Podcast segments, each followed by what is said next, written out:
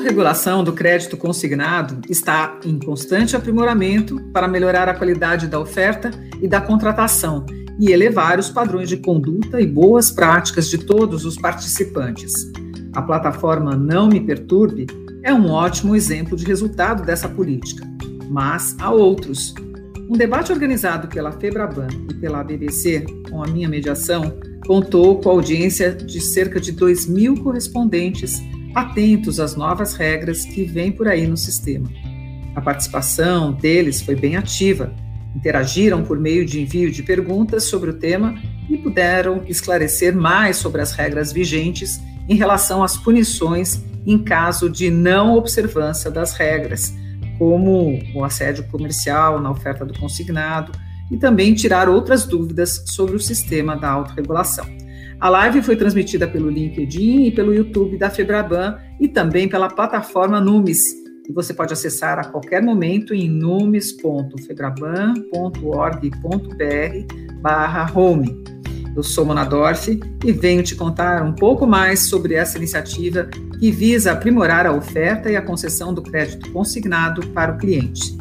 Esse debate, para apresentar os principais aspectos da autorregulação, contou com a participação de Amauri Oliva, que é diretor de Sustentabilidade, Cidadania Financeira, Relações com o Consumidor e Autorregulação aqui da Febraban, e outros parceiros do Comitê Gestor da Autorregulação e da BBC, Associação Brasileira de Bancos.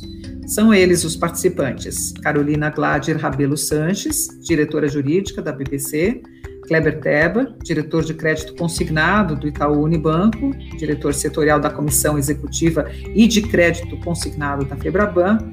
E a seguir, nesse podcast, você vai acompanhar um pouco da sessão de perguntas e respostas dos internautas no decorrer da live. Eu escolhi para começar o tema das punições, que ficarão mais rigorosas a partir de 2021, como conta o Alex Sander Gonçalves, outro participante. Ele é diretor comercial e de produtos do Banco Pan e também diretor setorial da Comissão de Crédito Consignado da BBC e membro do Comitê Gestor da Autorregulação do Consignado. Falando especificamente sobre as punições, reforçando alguns pontos que a Carol já, já destacou, é, inicialmente eu gostaria de falar dos indicadores de qualidade. Tá? É, mensalmente, nós é, apuramos, né, com o apoio da CIP, é, dois indicadores de qualidade. Um de reclamações procedentes tá? e o outro de é, ações cíveis. E como é que ah, esse processo acontece? Okay? É, nós, bancos, todos os, os, mais de 30 signatários aí da autorregulação, nós apuramos mensalmente as reclamações é, é, que chegam aos canais, né? CAC, SAC, Ouvidoria, Banco Central, Reclame Aqui, Consumidor.gov, é, e avaliamos quais reclamações nós enxergamos que é, é, são de responsabilidade do correspondente do atendimento que ele prestou. Né? Uh, e nós consolidamos estas reclamações, tá ok? É, e encaminhamos para a CIP, é, que consolida a reclamação é, de todos os bancos né, é, por CNPJ. Ou seja, se você é correspondente trabalha para, por hipótese, 10 bancos, os 10 bancos encaminham as reclamações que a, operações por você, origi vocês originadas tenham é, é, resultado. Tá? Uh, e esse somatório das reclamações é dividido pelo somatório das operações ativas que vocês têm é, junto aos bancos para os quais vocês prestam serviços. Tá?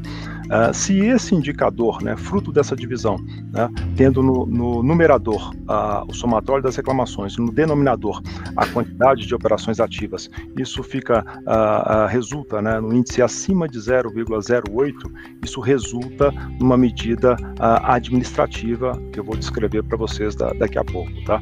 Esse mesmo processo é feito com ações cíveis. Tá? É, então são dois indicadores. Tá? É, se você é, ultrapassar 0,08 nas reclamações procedentes, né, resulta numa punição. Se ultrapassar 0,08 em ações cíveis, também. Se ultrapassar nos dois, é, resulta em uma única punição naquele determinado mês de, é, de apuração. Tá?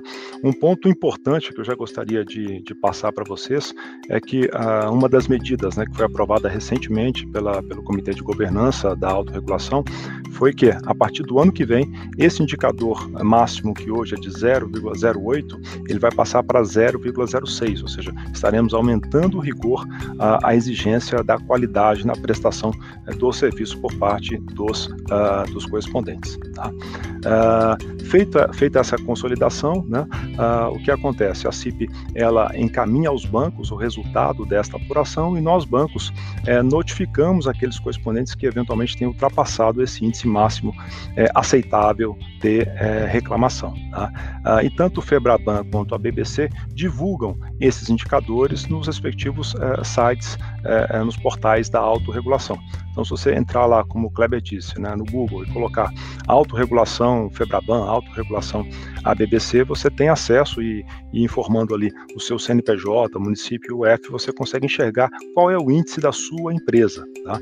Ah, então é importante observar esse índice é, para verificar se está dentro ou não é, do limite aceitável para que você possa tomar medidas tempestivas para evitar que resulte em algum tipo de é, punição para a sua empresa. Ah, e quais são as punições é, que nós temos aí na, na autorregulação fruto desse índice de qualidade? Né? né, como eu disse, que contempla tanto reclamações quanto ações cíveis. É, temos aí uma, uma, uma, escadinha né, que vai é, na primeira ocorrência, na primeira vez que aquele correspondente ultrapassou 0,08 é, hoje e a partir do ano que vem 0,06, é, é dada uma advertência a esse correspondente. Tá? Se no outro mês, no mês seguinte, por exemplo, ele de novo né, ultrapassa esse índice, é, todos os bancos para os quais ele trabalha bloqueiam esse correspondente por cinco dias úteis, numa terceira ocorrência, bloqueio de 10 dias úteis, numa quarta, 20, depois 30 dias úteis, uh, e por fim, é, caso uh, aconteça novamente né, é, é, o, o, não cumprimento desse limite máximo, aquela empresa ela pode sim ser suspensa de maneira definitiva da prestação de serviços né, para os bancos que assinaram a autorregulação do crédito consignado. Tá? na posição de outubro, para vocês terem a, a, a informação, nós já tivemos a aplicação é, de 182 é, medidas administrativas para 103 correspondentes. Né? E já tivemos é, cinco correspondentes, é, é, dois em setembro e três em outubro, que é, tiveram as suas atividades suspensas de maneira definitiva. Né? Então, tudo que nós não queremos é, que aconteça isso com a empresa de vocês. Então, portanto, fica a recomendação de acompanharem quais são os índices de reclamação de vocês e que isso sirva de balizamento para vocês adotarem providências é, é, tempestivas para evitar que chegue a, a, a enfim, a, a, esse nível, né, é, de que resulte uma suspensão definitiva é, da empresa de vocês. E às vezes é necessário tomar medidas duras, né, afastar parceiros é, que mesmo que produzam bem, mas se a qualidade não é satisfatória, é preferível você dar um passo atrás, reduzir um pouco o volume de negócios, mas sim prestar um serviço de qualidade que permita que a sua empresa tenha uh, uma sobrevida no médio e no longo, uh, e no longo prazo. Né? É, uma outra, uh, enfim, uma outra é, parte da autorregulação que pode gerar punição para o correspondente, é, a Carol já, já destacou para vocês, é a avaliação da consultoria independente. Tá? Então, é, nós contratamos a Ernest Young para poder fazer esta avaliação. Neste ano de 2020, é, 120 correspondentes foram a, avaliados e avaliados é, considerando dois pontos principais. Primeiro, um pilar de governança e tecnologia e, segundo, um pilar de gestão de dados, incluída aí a questão da LGPD, bem destacada pela, pela Carol. Tá?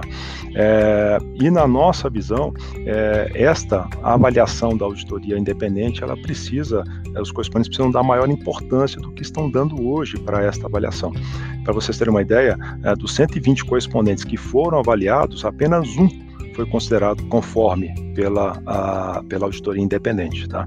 Tivemos 35 que, que enquadrados como parcialmente conforme uh, e 84 empresas das 120 que foram avaliadas foram consideradas não conforme. Tá? É, e conversando com, com, com, a consultoria, com a Ernest, é, às vezes são coisas pequenas, providências pequenas que poderiam ter é, evitado justamente essa não conformidade por parte de, de, correspondentes que foram avaliados. Alguns exemplos, né, na nossa visão da, ah, da necessidade de reforçar, que vocês reforcem né, a importância da avaliação da consultoria independente, dos 120, das 120 empresas que foram selecionadas, três se recusaram a, a participar do processo. Então, esses já vão para não conformidade é, é, imediatamente. Tá? 50% demonstraram aí um baixo engajamento em responder os questionamentos da, da auditoria externa, ou seja, talvez se tivesse dedicado mais é, é, na resposta desses questionamentos, poderia ter escapado dessa não conformidade. Né? É, 60% é, receberam o resultado e não apresentaram nenhum tipo de plano de ação, nenhum tipo de questionamento ou providência, né, pra, com o objetivo de superar aqueles pontos fracos verificados lá pela, pela empresa, de, pela consultoria externa. Né? Então, são pontos que demonstram claramente que precisa, as empresas que passam por essa avaliação é, necessitam dar uma maior importância do que estão dando hoje para todo esse processo. É, e não sei se está claro na cabeça de todo mundo quais são as punições né, é, para o correspondente que não consegue, né, que é, é, classificado como não conforme pela consultoria, por esta avaliação de consultoria independente. Né. Na primeira ocorrência, lembrando que essa avaliação é feita anualmente, existe uma advertência. Então, aquelas 84 empresas que eu acabei acabei de citar, serão todas elas advertidas. Tá? É, numa segunda ocorrência, por hipótese, se no ano que vem algumas dessas 84 empresas permaneçam não conforme, elas serão punidas com 10 dias é, de bloqueio por todos os bancos né, é, para os quais elas prestam serviço. Né?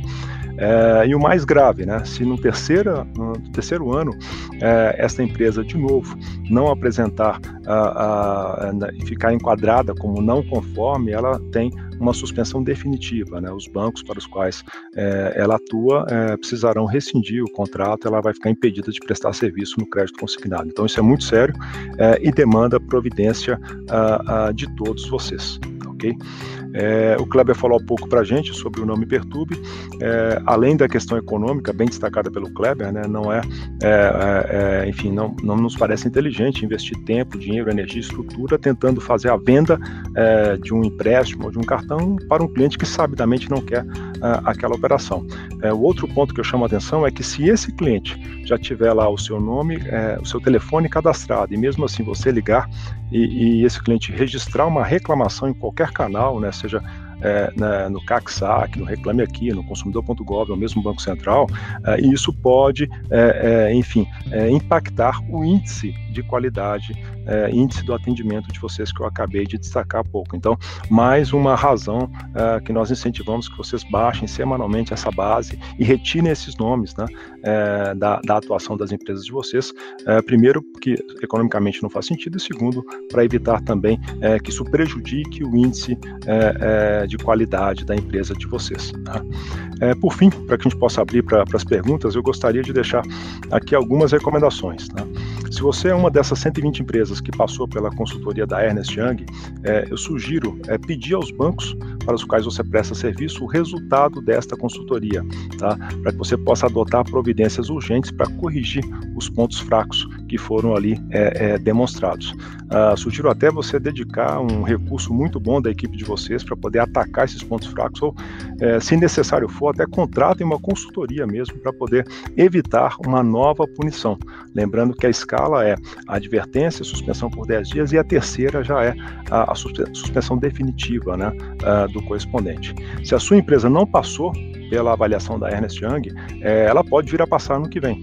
Então, nós estamos trabalhando aqui para poder divulgar a vocês um checklist dos pontos que a avaliação é, irá é, verificar para que vocês tomem providências desde já, para que quando ocorra a avaliação efetivamente, né, pode ser no ano que vem ou seguinte, a empresa de vocês já esteja devidamente é, é, organizada, evitando assim qualquer tipo de é, punição. Uh, para os correspondentes que consultarem lá no site da Febradon, no site da BBC, e o índice já está, já apareça ali acima de 0,06%, é, eu sugiro que adotem providências urgentes, lembrando que o que é hoje 0,08, a partir de janeiro do ano que vem passa a ser 0,06 vocês, então é importante atuar desde já para evitar punições futuras para a empresa de vocês. E finalmente, é, a última recomendação, mas não menos importante, é que vocês atualizem semanalmente né, a, a, o Não Me Perturbe, evitando incomodar aquele cliente que já registrou seu telefone e não quer ser é, acionado nem pelos bancos, nem pelos correspondentes.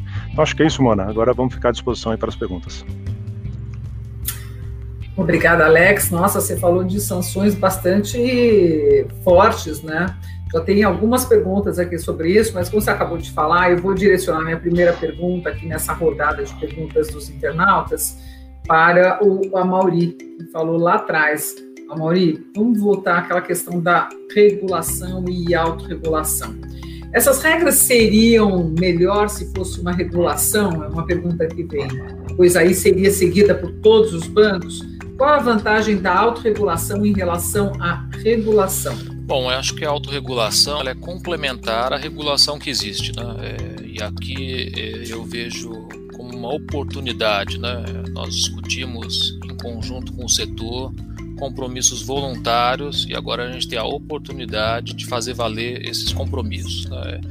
Acho que é, é eu acredito nos modelos de autorregulação, eu entendo que é uma forma é, de promover a concorrência saudável, né? promover boas práticas de mercado e principalmente reduzir e prevenir conflitos de consumo. Né? Como foi dito aqui, o cliente é o nosso protagonista, tudo isso foi pensado no cliente, no consumidor. É, são regras que são simples, que tratam né, é, sobre transparência, sobre informação, sobre o dever não só de informar o consumidor, mas de orientar ele acerca da contratação. E aqui é importante a gente sempre ter empatia, né? Quando a gente se coloca no lugar do cliente, do consumidor, a gente sabe o que precisa ser feito. É, acredito no modelo de autorregulação, ele é complementar às regras que, né, que vem do Banco Central, que vem do Código de Defesa do Consumidor, e a gente tem a oportunidade de trabalhar em conjunto essas medidas para que a gente dê um salto e vire o jogo. Né? Acho que é importante deixar claro que a Febraban, a BBC né, e todos os bancos que têm trabalhado arduamente na, na autorregulação, nós não compactuamos com más práticas de mercado, vamos acompanhar a autorregulação, monitorar a implementação dessas regras e fazer valer. Obrigada, Mauri. Outra pergunta que chega aqui, eu vou direcionar para o Kleber. Olá, é muito importante o tema de reclamação, não perturbe práticas infrativas, etc.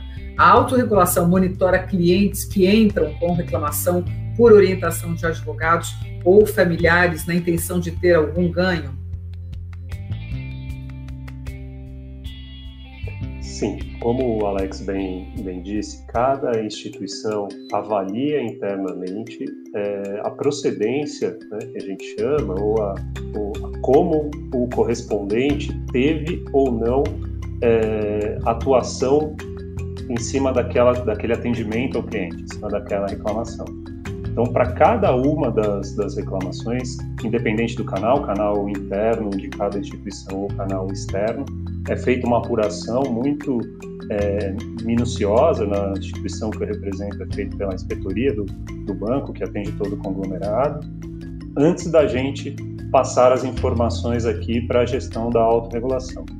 Então, sim, é feita uma avaliação minuciosa de cada caso para que a gente realmente consiga, como a Mauri acabou de falar, tirar práticas ruins no atendimento ao cliente. E é importante que a gente faça, e todas as instituições se comprometeram a isso na autorregulação, essa avaliação de todos os casos. Alex, uma pergunta aqui para você. O índice de reclamações procedentes zera anualmente ou esse índice é permanente? É, esse índice, quando a empresa permanece 12 meses né, sem ultrapassá-lo, automaticamente ele é zerado. Mas ela precisa passar 12 meses né, sem ocorrência para que é, é, as ocorrências anteriores sejam zeradas. Pergunta para o Kleber. Muito bom que punições estejam sendo aplicadas. O que as associações estão fazendo para combater as fraudes? O ponto, o Alex também já, já falou isso, a gente é, acabou de aprovar aqui uma redução importante do, do indicador. Né? A nossa estimativa inicial é que isso traga um, um número maior de pessoas para esse primeiro nível de advertência, de advertência para que a gente consiga aí sim fazer a evolução de todo o setor. nossa primeira é, estimativa é que esse número aumente em mais de 30% das medidas administrativas estabelecidas, para que realmente a gente consiga, é, primeiro, obviamente, dar oportunidade para que todos melhorem, segundo, também tirar do mercado aqueles que não evoluírem da forma que a gente espera e a gente precisa que essa evolução seja muito rápida, como dito aqui por todos nessa live. Carol, como a autorregulação poderia convidar os correspondentes bancários para melhorar as práticas do mercado? O correspondente tem canal aberto com todos os bancos que ele mantém contrato, né? Então é, é, é, muito importante deixar esse canal de diálogo muito, muito próximo, muito fácil e, e muito assertivo no acesso. Então, uh, o endereçamento de, de oportunidades, de ideias, pode ser feito por esse caminho. E é importante imaginar o seguinte: a autorregulação não foi construída por um ou por outro banco, por uma ou por, outra associação. Foram reunidas as pessoas que lidam com o produto no dia a dia. Então, ouvir as opiniões e ouvir sugestões para aprimorá-la, eh, eu tenho certeza que será de grande valia e serão muito aceitas por parte de todos nós que fizemos Obrigada, parte. Carol. É, Alex, uma pergunta aqui a pessoa diz o seguinte: gostaria de entender por qual motivo os correspondentes hoje só recebem a comissão se o cliente pagar no mínimo 12 parcelas é, que nós é, havíamos é, verificado a, uma a concentração muito grande de reclamações de correspondentes que estavam sendo fortemente assediados, é, é, no sentido de convencê-lo a fazer a operação no banco A e a poucos meses depois mudar essa operação para o banco B, depois para o banco C, depois para o banco D. É, enfim, a, o principal objetivo foi tentar combater esse assédio exagerado né, que estava acontecendo sobre os correspondentes na busca de alavancar remuneração mediante um giro de operação de um banco para o outro, né, num curto espaço de tempo. Não sei se o Kleber quer complementar, Kleber. Esse é, o, esse é o ponto, Alex. É, o que a gente percebeu aqui né, no momento da, da construção da autorregulação é que, para muitos casos, boa parte das reclamações que vinham da, da gente aqui nas instituições era o cliente não sabia mais onde o contrato dele estava. É, ele, em três, quatro meses após a liberação inicial do crédito, ele já tinha passado por duas ou três instituições e ele acabava entrando em contato com você, o contrato já não estava mais ali, já tinha ido, como assim?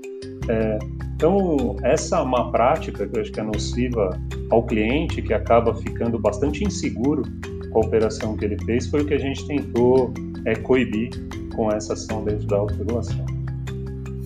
Alex, tem uma pergunta aqui. Como saber mais sobre a avaliação que você citou, a avaliação da Ernest Young? É sorteio, aleatório? Como posso saber mais? É, são é, correspondentes, né, os principais correspondentes do mercado foram é, avaliados, há uma indicação por parte dos bancos que participam da, da autorregulação, e nós estamos nesse momento né, recebendo o feedback da consultoria a, externa. Tá? A, passo seguinte a nós repassarmos, cada banco vai receber o feedback dos correspondentes que prestam serviço para ele, e o próximo passo agora é nós agendarmos reunião com cada um desses correspondentes para poder também discutir ponto a ponto né, e traçar uma estratégia para que sejam é, é, ajustados aqueles a, a, pontos que não estão dentro da, da expectativa. Então, é, é a sistemática funciona dessa forma, é um procedimento que acontece anualmente, né? E, é, e é importante, na minha visão, os correspondentes não estavam tão antenados assim, não estavam dando talvez a devida importância que essa avaliação tem, o peso que ela tem dentro da autorregulação. É, uma pergunta aqui para o Kleber, e é a seguinte, uh, aliás, melhor, acho que isso é melhor seria para o Amauri, sobre certificação. É, penso que deveria ter uma capacitação melhor dos correspondentes. Infelizmente, qualquer pessoa pode fazer a prova e passa a ser certificado. Infelizmente, certificação não inibe as más práticas do mercado. O que, que você acha desse comentário, Amauri?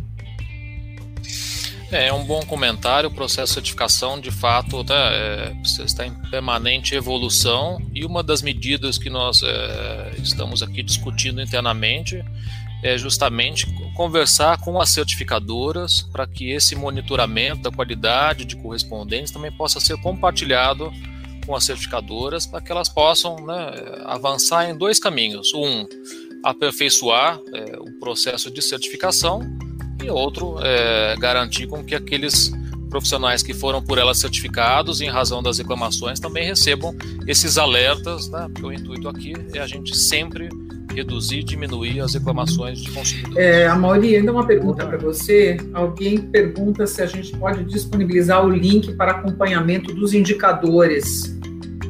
Uh, ele, hoje esses indicadores de correspondentes eles estão todos públicos, né? É, é possível fazer a consulta pelo nome do correspondente, pelo CNPJ, basta acessar as páginas tanto da Febraban como da BBC e lá tem já é, todo esse sistema de monitoramento, né? É possível fazer a pesquisa e se chegar àquele indicador do determinado correspondente, então que possa avaliar, e, inclusive acompanhar a sua evolução e a evolução da qualidade Então, aqui, complementando, você acessa o www.autorregulaçãobancária.org.br ou também a www.abbc.org.br.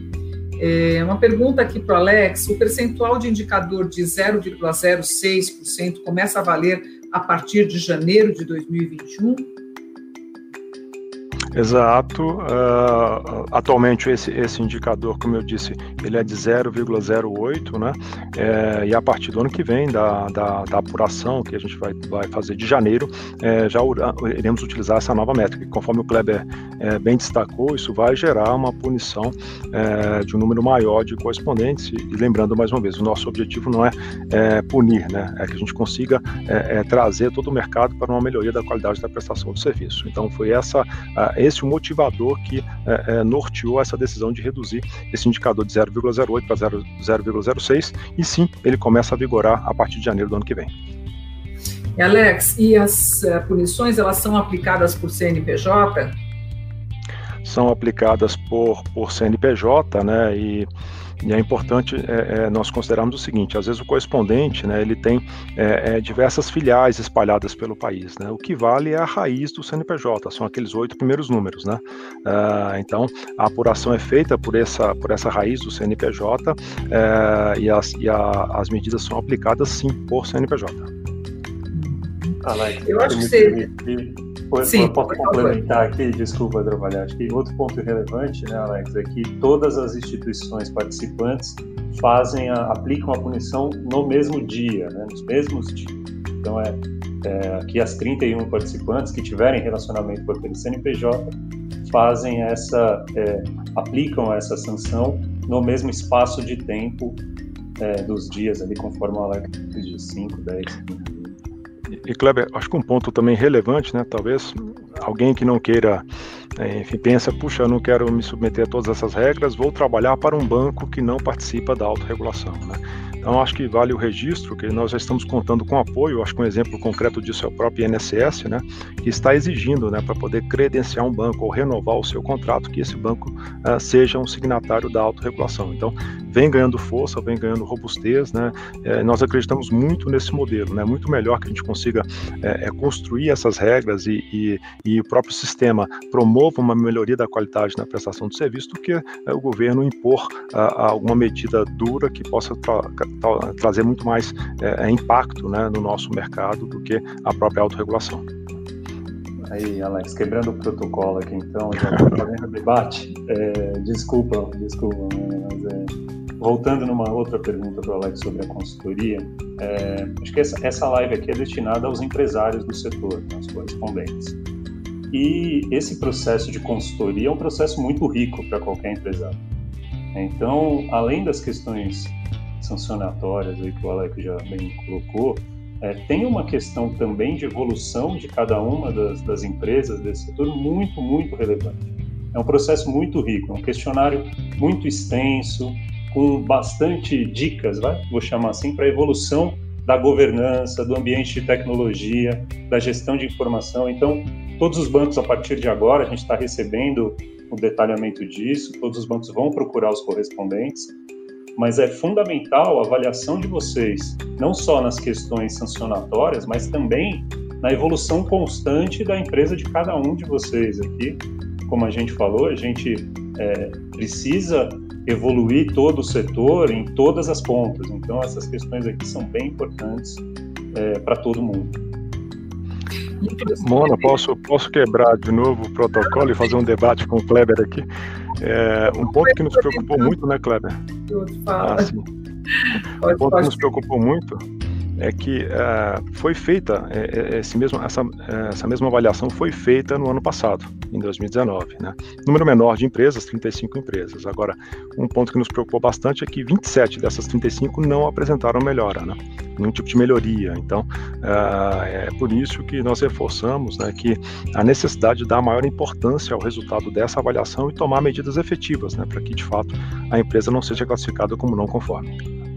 Justamente, Alex, temos um caso aqui, a pessoa diz assim: fui punida com a operação suspensa por cinco dias. Como vai funcionar meus acessos? Como vai funcionar? Meus acessos não funcionam, ou eu apenas não consigo gerar novas propostas? A empresa fica, o compromisso de todos os bancos é não permitir que aquela empresa gere novos negócios durante o período de punição, 5, 10, 15, 20 dias úteis. Né? Então, essa é a regra da, da autorregulação. Uhum. Então, por cinco dias, ela não pode fazer isso. Você que nos assiste aí, essa foi a punição. É, tem uma pergunta aqui que eu acho que seria mais o Kleber, mas quem quiser completar. Como os bancos estão se preparando para que simples questionamentos, dúvidas simples, né, que o cliente faz junto ao saque, não gerem reclamações indevidas para os correspondentes? Como, como eu já falei aqui, Márcia, assim, cada instituição é, faz uma apuração aqui, assim, é, de novo, é, esse processo é muito sério da autorregulação, a gente sabe as consequências, você acabou de falar aí de uma consequência muito séria para um empresário, então essa apuração é, é muito criteriosa. É, de novo, o intuito da autorregulação não é punir ninguém, é melhorar os processos e garantir a evolução constante de todo o sistema. Então, cada instituição tem o seu processo de validação, por isso até que a gente consolida isso de forma mensal, antes de passar é, ali para a CIP, para a consolidação de todas as informações. Então, tenho certeza que todos os bancos aí, as instituições financeiras participantes, têm seu processo bastante robusto para conseguir distinguir o que é uma simples prestação de informações ou qualquer tipo de dúvida do cliente de um efetivo é, problema de venda na ponta. E aqui a gente não está para tapar o sol com a peneira, a gente sabe que tem muito mais problema do que a gente gostaria é, e é isso que a gente precisa e que a gente vai combater. Mona, só para né, também quebrando o protocolo né, e complementando aqui o, Kleber, né? Eu acho que é um conceito de trabalho em rede, né? Ou como a Carol colocou aqui, de time, né? Eu acho que quando existe reclamações, né? É, e o descrédito sobre um produto, esse dano à imagem afeta todos nós, né? Afeta todos os bancos, todos os correspondentes, as associações. E quando há um trabalho conjunto, um acompanha, né, e a participação de todos é fundamental, né, acho que cada um acompanhando o outro, né, é, a autorregulação acompanhando os bancos, os bancos acompanhando seus correspondentes, os seus correspondentes acompanhando seus outros correspondentes, pessoas físicas, né, para que esse modelo possa funcionar e evitar que esse desgaste de reclamações de consumidores afetem a todo o setor. Tem uma outra pergunta aqui que eu tinha esquecido, Boas práticas são sempre bem-vindas, mas na prática problemas ainda acontecem. Vocês têm alguma proposta contra a esteira invertida? Os bancos também são punidos se descumprirem as regras da autorregulação? Vou começar aqui, Mona. Acho que era legal o Kleber também complementar, né, pela experiência de, de mercado. É, uma das medidas que nós adotamos agora também foi justamente de reforçar esse processo de, de formalização. Então, é, os bancos, né, que são signatários, hoje têm um compromisso, né, de eles mesmos, bancos, né, sem delegar esta função ao correspondente de é, conferir a CCB, o contrato, o documento de identidade da, é, do cliente antes de fazer qualquer averbação. Tá? Ah, então, essa foi uma medida dura que nós tomamos, né, mas necessária que acreditamos que vai é, em linha né, com esse objetivo de melhorar a qualidade da prestação de serviço lá na ponta. E sim, os bancos podem ser punidos. Tá?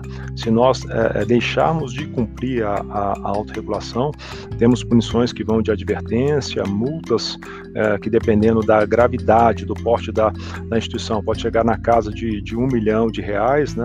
E nos casos mais extremos, né, caso a instituição não corrija a sua forma de atuar, ela pode é, é, sair, né, ser convidada a sair da autorregulação. Lembrando que importantes convênios do país estão colocando como pré-requisito para poder credenciar ou renovar é, é, convênio com determinada IF que ela seja signatária da autorregulação. É, Kleber, queria passar para você complementar. Perfeito, Alex. Acho que é, é realmente é, existe sim um comitê que a gente avalia a própria autorregulação, e esse é o conceito de autorregulação, que seus participantes avaliem possíveis desvios dentro dos participantes. Esse comitê é mensal, inclusive acontece essa semana, o próximo, né, Mauri?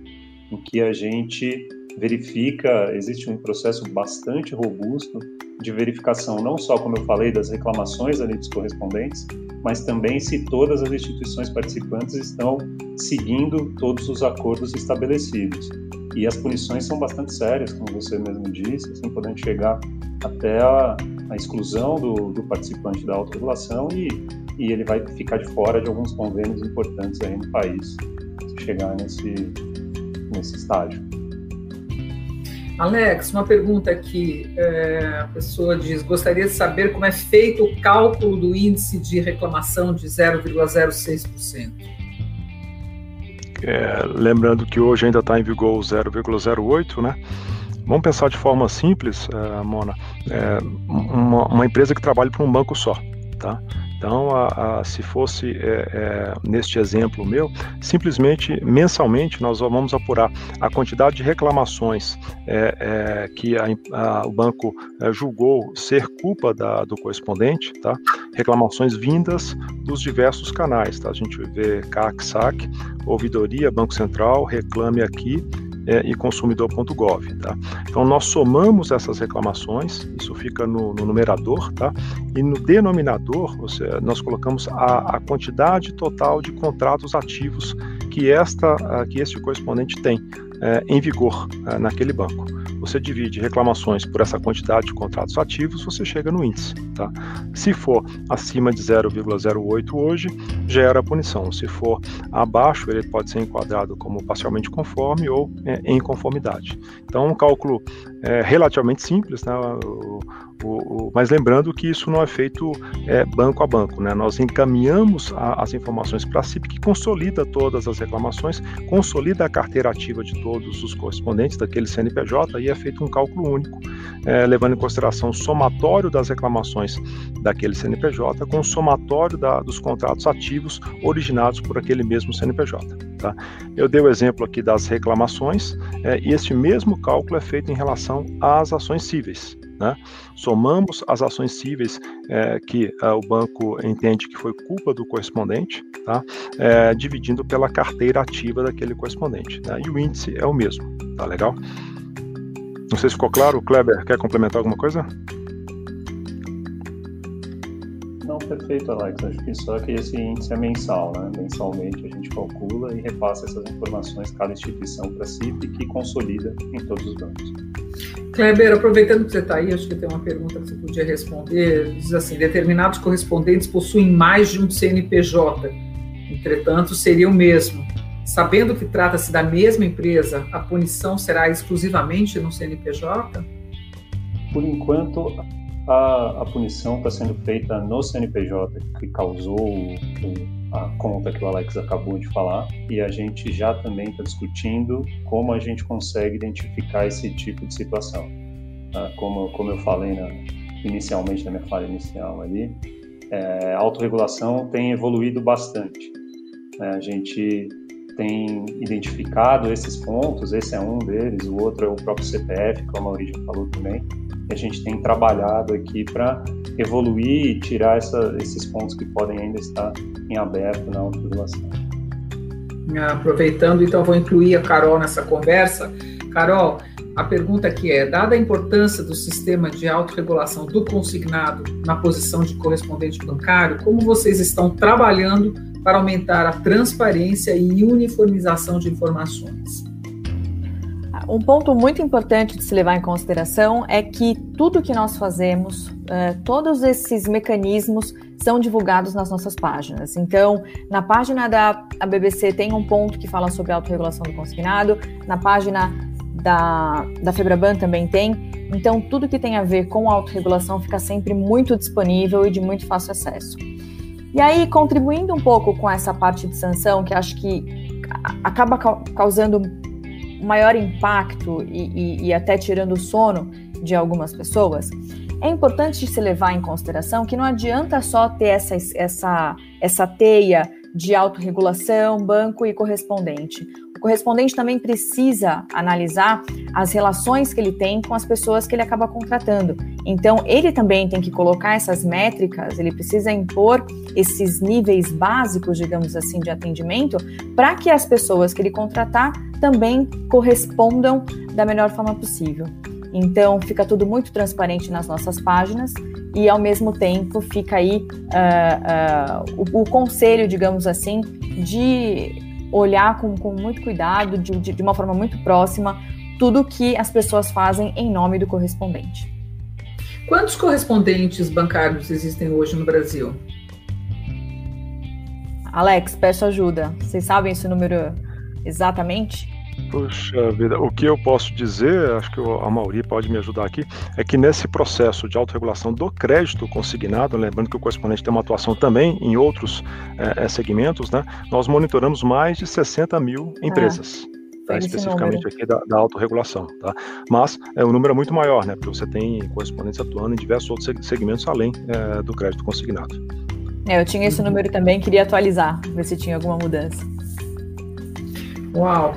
Bem, vamos chegando, acho que ao fim da nossa live aqui. A gente respondeu um monte de perguntas que estão chegando, elas continuam chegando. Nós já estamos a uma hora e vinte aqui falando. Antes de encerrar, eu gostaria de saber se algum de vocês quer ter uma palavra final, acrescentar alguma coisa que não foi tocada aqui nas perguntas, ainda no, no dentro do tema. Amora, eu, eu queria só passar uma mensagem final é, reforçando um pouco do que já foi falado pelo, pelos meus colegas aqui. O crédito consignado ele é um produto muito bom.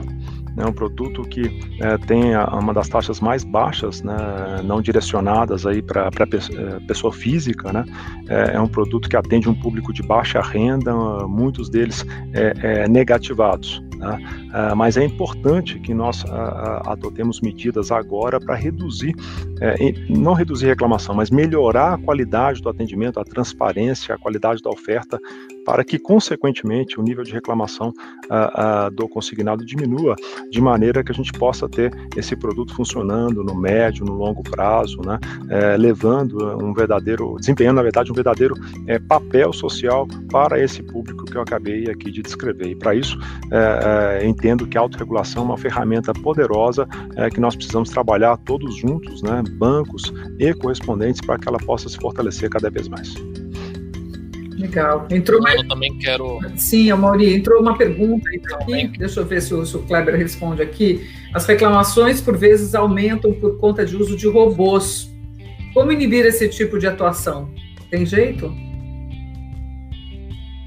Cada, cada instituição precisa fazer os seus, é, seus pontos de controle para inibir esse tipo de, de prática. É, uma delas é óbvia que é a, exigência da certificação no, no CPF e imagino que todas as instituições têm os seus critérios aqui de avaliação de fraude, né? A utilização de, de um robô é uma, é uma prática de fraude no sistema da, da instituição. Então, é, imagino que todas elas têm seu, seu formato de avaliação e aí a gente está falando em algo muito maior do que aqui a autorregulação. Né? A gente precisa efetivamente tirar esse tipo de prática rápida do mercado, porque isso é, é inaceitável. Kleber, talvez a, a, checagem prévia veio justamente para combater práticas como esta, né? Ah, os próprios bancos conferirem aí a CCB, o documento de identidade, antes de mandar qualquer averbação para a INSS ou qualquer outro órgão aí do consignado, né? Queria te ouvir, Maurício, ia começar a falar, a gente te interrompeu. Não, é uma fala, é uma fala de, de, de encerramento da minha parte, né? Eu acho que agradecer é, a todos que participaram né, da live de hoje, agradecer a todos que estão nos acompanhando. Né? Eu acho que a gente vive um momento bastante desafiador, bastante sensível, em que nós acompanhamos com, muita preocupação né, o volume de reclamações de consumidores que chegam aos PROCONs, que chegam aos órgãos de defesa do consumidor, e nós recebemos um voto de confiança desses órgãos, que foi quando nós montamos é, a autorregulação do consignado. Né? Esse voto de confiança nos dá a responsabilidade é, de fazer valer essas regras que são voluntárias, foram construídas pelo setor, e também nos dá uma oportunidade né, nós reduzirmos as reclamações, e é, esse, é essa redução é a que vai garantir a credibilidade do nosso compromisso, do nosso compromisso público, do nosso compromisso voluntário. É, então nós temos aqui a oportunidade de virar o jogo, né? é, é um convite a todos, né? um convite aos bancos, é um convite aos correspondentes, é um convite para aqueles que trabalham com correspondentes. Acho que a gente tem a oportunidade de avançar nesse tema, virar a página né? É, e desmistificar é, aquilo que muitos órgãos de defesa do consumidor pensam que consignado equivale à reclamação. Né? Vamos virar essa página. Convite a todos. Obrigado. Muito boa, Mauri. E agora eu queria perguntar para a Carol se ela tem alguma palavra final, se a gente pode se despedir aqui e encerrar. Tenho sim. Uh, parece de início que é muita coisa para ser feita, né? muita coisa para se observar, mas é porque a gente teve que condensar tudo em uma hora e meia. Então a ideia é essa sensação de time mesmo, todo mundo criando um ambiente de negócios que seja mais saudável e que todo mundo fique satisfeito. O consumidor na ponta, o correspondente intermediando isso e o banco de um outro lado oferecendo um crédito saudável e assertivo para quem precisa. É isso. Obrigada aí a todos que participaram, aos colegas e também quem está nos assistindo. Obrigada, Carolina. Obrigada, Mauri, Kleber, Alex. Obrigada pela participação, pelo tempo de vocês. Nós esperamos que essa iniciativa da Febraban e da BBC Associados tenha contribuído para disseminar informações importantes sobre a autorregulação do consignado. Aliás, pelo volume de perguntas que nós recebemos, a gente está vendo aqui que nós teremos que organizar em breve um outro encontro como esse, né? E lembramos que todas as regras, tudo que foi mencionado aqui, além de outras informações, podem ser encontradas nos sites www.autorregulaçãobancária.org.br e também no da BBC, www.bbc.org.br. Até a próxima.